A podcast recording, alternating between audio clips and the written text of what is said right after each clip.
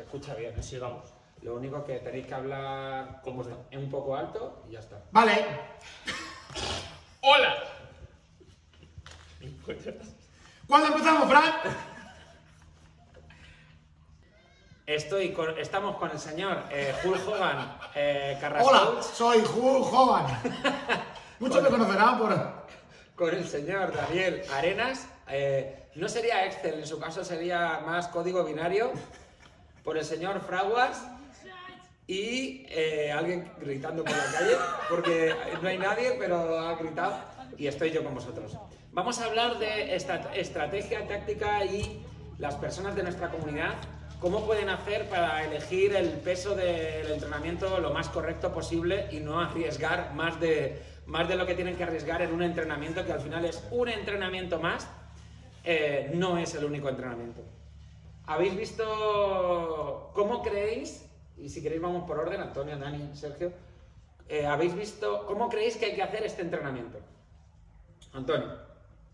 A ver, creo que este entrenamiento hay que hacerlo, hay que empezar muy, con, muy, con mucha cabeza, puesto que es un burpee, son dos burpees, está fresco, son tres burpees, está fresco, son cuatro burpees, está fresco, y, y eso va a hacer que digas, coño, pues voy de puta madre, vale, hay que subir hasta el 10 haciendo pesos muertos. Cuando tú haces peso muerto, normalmente siempre aprietas fuerte y los haces en apnea. Entonces, eh, van a subir tus pulsaciones. Y cuando te quieras dar cuenta, el corazón va a estar a 160, 170 pulsaciones. ¿Qué pasa? Que los burpees se te van a hacer cuesta arriba. Y el peso muerto, eh, si no es un peso que domines, y cuando digo dominar es, hombre, son 102 kilos si no me equivoco, Sí. deberías tener una RM aproximadamente de 180 kilos.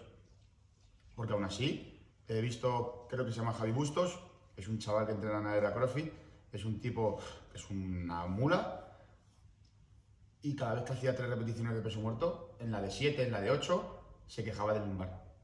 Pues imagínate nosotros que, que hacemos peso muerto pues, con 150, con 130 y hacemos 3 o 4 repeticiones solamente. ¿Cómo vas a hacer tú el entrenamiento? Ahora de forma personal. Yo lo tengo pensado, o en lo que yo, lo que yo he pensado, ¿vale? Como yo quiero hacerlo, lo que pasa es que luego puede pasar mil cosas, pero lo que yo he pensado, lo que está en mi cabeza es la escalera ascendente hasta el 10, si llego, pretendo llegar, así que si llego a esa del 10, voy a hacer todos los burpees con un paso, con un step up, me acerco a la barra y salto. Eh, y de la ronda 8, si llego a la ronda de 8, Quisiera llegar a la ronda de 10 con 5 minutos, ¿sabes? Hacer la, la mitad del entreno con 5 minutos. Y ya en la bajada, cuando llegue a la ronda de 8, hacer los burpees por encima de la barra, de cara a la barra, eh, lo más rápido posible y que sea lo que tenga que ser. Vale, ¿qué RM de peso muerto tienes aproximadamente? 2.32. ¿En serio? chaval. Vale, señor Daniel, cuéntame qué ¿Me vas a tienes mi pensado. RM? Te voy a preguntar, cuéntame qué tienes pensado, o sea, ¿cómo, Eh. ¿qué crees que nuestros atletas, con el tiempo que ya estás viendo, eh, les puede servir? ¿Qué consejos les pueden servir para elegir el- la mejor forma de hacer este 22.2? Hay dos tipos. ¿Qué pasa? Esto le toca a los lo bollicao. ¿Qué? Hay dos tipos de atletas. Están élite o élite para el público general y público general. La gente normal, común y corriente. Eh, la gente muy pro debería, debería enfocarse más que todo en los burpees, si tienen el cardio, y las RM, como para que 100 kilos no, no, no, te, no te quite el sueño. Debería enfocarse en los burpees y hacer todos los burpees rápido, porque se supone que los 100 kilos no debería ser la gran cosa. Eh, eso es con respecto a la gente muy buena. La gente normal, nuevamente los burpees es lo que nos quita más tiempo. Deberías hacer eh, los burpees mm, más lento de lo que crees que deberías hacerlo. Porque te va a tomar de sorpresa ya en la ronda de 7 y luego después de la de 10 y bajando. Te va a tomar de sorpresa los eh, burpees o eh, los bar facing burpees y deberías hacerlo más lento de lo que crees para poder al menos mantener un poco de conciencia mental y poder hacer un buen peso muerto y no estar todo Es que cuando, cuando, cuando llegas a la ronda de 5, te, te piensas, o la mayoría se piensa que está en la mitad. no ni cerca Y es que a lo mejor estás en la tercera parte, de la ascendente, cuidado, ¿eh? ¿Sabes? Es, que, es que no es la mitad. La, la ronda 5 no es la mitad. Eso es muy importante saberlo. Sí, sí, sí, total. Señor Daniel, ¿cómo piensa hacer usted en el entrenamiento? Hasta ahora, domingo a las 12 del mediodía, eh, yo quiero dejar mi ego afuera y lo voy a hacer escalado. ¿Qué RM aproximada de peso muerto tiene usted ahora mismo? 315 libras. calma. 315 libras. 315 son 140 kilos. 140 kilos. 140. Ok. ¿Y piensas que en escalado lo puedes terminar? Sí, A por ello. porque escalado, escalado los invito. Escalado es 135 libras, si no me equivoco, son 60 kilos. Que, que es completamente que Sí, yo creo que pudiese 61. yo pudiese manejarlo como, como un atleta élite pudiese manejar 100 kilos Súper bien. Señor Sergio, Pues yo estoy un poco indeciso, aunque ya sé lo que voy a hacer. Yo dije desde el primer día que vi el entreno que lo iba a hacer en RX, pero es, es imposible, es mentira y sería aumentar mi ego. Entonces, yo voy a optar por la misma opción que, que Dani, lo voy a hacer en escalado, ya que creo que con 60 kilos los puedo mover eh, fácil. Por suerte soy bastante joven, entonces el cardio lo tengo bastante bien. Por suerte ¿te no. acuerdas, ¿te acuerdas cuando tenías esa edad? Por suerte no. lo tienes reciente, ¿no? Claro, exactamente. O sea, que este chaval cuando nació yo ya fumaba, ¿eh? Es que nada, Claro, esa es una ventaja. Yo, por ejemplo, pues nunca he fumado, entonces parto de encima de una buena base, entonces el- los burpees no me asustan, lo que me asusta es mi lumbar. Entonces, cualquier persona que esté más o menos eh, con mi rendimiento a la hora de entrenar, eh, que no se flipe, coja el escalado y a reventarlo. Y si alguien siente que no es demasiado, vuelvo a El, repetir. entre- el entrenamiento, no, no el lumbar. A reventar el entrenamiento, no el... No, claro, exactamente, a reventar el entrenamiento. Y si alguien se piensa que no, es que lo voy a terminar en 8 minutos, bueno, pues termina en 8 minutos, ve a reventar el escalado y punto. Pero asegúrate de que vas a poder seguir moviéndote durante toda la semana, porque como bien ha dicho Fran, es un entreno más y quedan todavía otros 4 días por lo menos de entreno para la mayoría de gente que viene aquí a entrenar a coraje. Ok, en mi punto de vista es, tiene que ser un entreno de peso muerto y no de peso a muerte. Es decir, eh, a lo que voy es, eh, lo que creo que los atletas deben tratar de intentar, por lo menos los experimentados que controlen técnicamente tanto el movimiento, es no abusar de la extensión de cadera y de la activación de glúteo arriba. Es decir, tratar de cumplir el estándar de movimiento sin apretar demasiado el culo para ir conservando un poco de energía en la cadena posterior. También es cierto que creo que cualquier persona que tenga una RM por debajo de 180, 190 kilos debería pensar, aunque no guste, eh, hacerlo en escalado y reventarlo. Que es mi caso. Es la primera vez en muchos años que me planteo hacer un entrenamiento en escalado porque estoy en 170 de RM. Aunque sé que manejo mejores el 80%. Entonces, eh, eh, es decir, manejo mejor 100 kilos a muchas repeticiones que, la RM correspondiente. Entonces, voy a intentar hacerlo en RX en mi caso. Eh, lo que voy a intentar también es que estar cerca de algún atleta que me ayude a verle porque vaya, sea de mi nivel o un poquito, tengo un nivel un poquito más alto para intentar no pensar demasiado en la fatiga que es a mí lo que me, lo que me va a matar. Entonces, resumiendo todo lo que hemos hablado, os queríamos dar tres consejos. El primero, pensar si sois Foundation, Escalado o RX en función de la RM máxima que tengáis. Recomendamos dos referencias. La primera, si puedes hacer con el peso del entrenamiento 15 repeticiones seguidas, quédate con ese peso.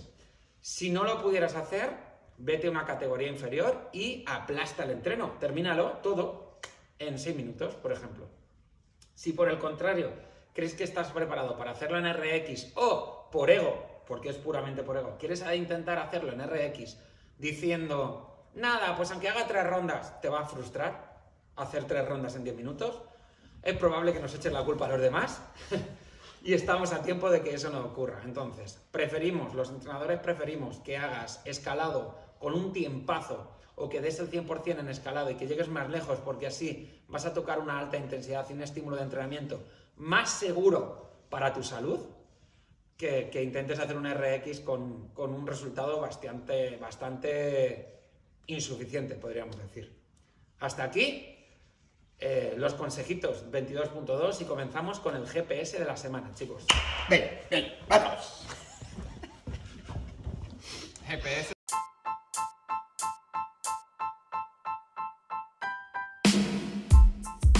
Hola familia, estoy aquí con vosotros para ofreceros el GPS de esta semana del 7 de marzo en la que en la programación de CrossFit está sufriendo diferentes variaciones en base al estímulo que vamos a obtener eh, mañana lunes y el sábado pasado con este 22.2. Trataremos de pasárosla lo antes posible, pero creo que no va a ser posible hoy, disculparme chicos.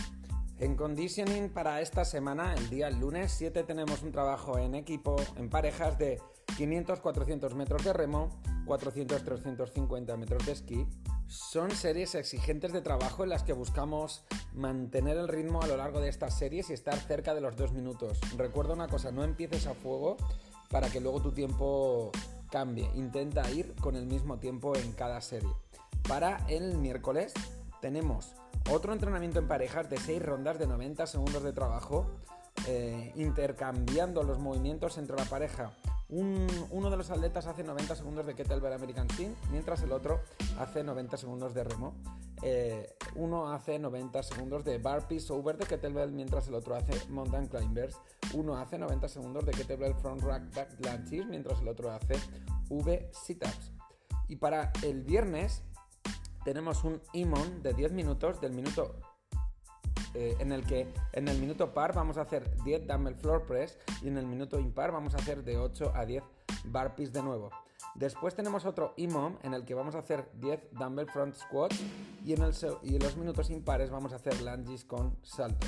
Y por último tenemos un minuto, eh, perdón, otro IMOM de 6 minutos en el que en los impares vamos a hacer máximas repeticiones de burpees y en los pares vamos a hacer máximas repeticiones de lunges con salto continuamos con la programación de fuerza, en la que el miércoles tenemos una serie principal de Skull Crushes y de Barbell Curls, 8 a 12, tres series. Buscamos el fallo entre las 8 y las 12 repeticiones. Después tenemos el Thoughtman Curl y un Overhead Triceps Extension con una percepción en el esfuerzo de 7, eh, series también. Y tenemos por último un extra set de tres series de 10 Barbell Upright Row y eh, sub máximos back barbell racks. Lo que queremos es un entrenamiento de la musculatura accesoria enfocada a la hipertrofia. Será bastante agotador y, es una celebridad dentro de los entrenos de los papeados cruz. No te lo pierdas. El viernes tenemos día de pecho en el que comenzamos con bench press con mancuernas y haremos tres series de 8 repeticiones aumentando la percepción del esfuerzo. Entre series haremos 12 repeticiones de band pull apart. Después haremos 15 repeticiones de bent over rows con barra, 15 sit-ups. Y por último, en la parte accesoria haremos 3 series de eh, máximas repeticiones de dips y entre 6 y 12 pull-ups con agarre cerrado.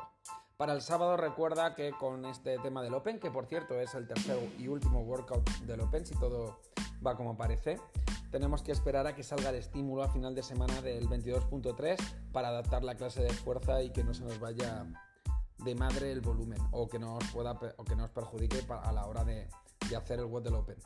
En gimnasia, lo que vamos a ver esta semana es la dominada, el pull-up chest to.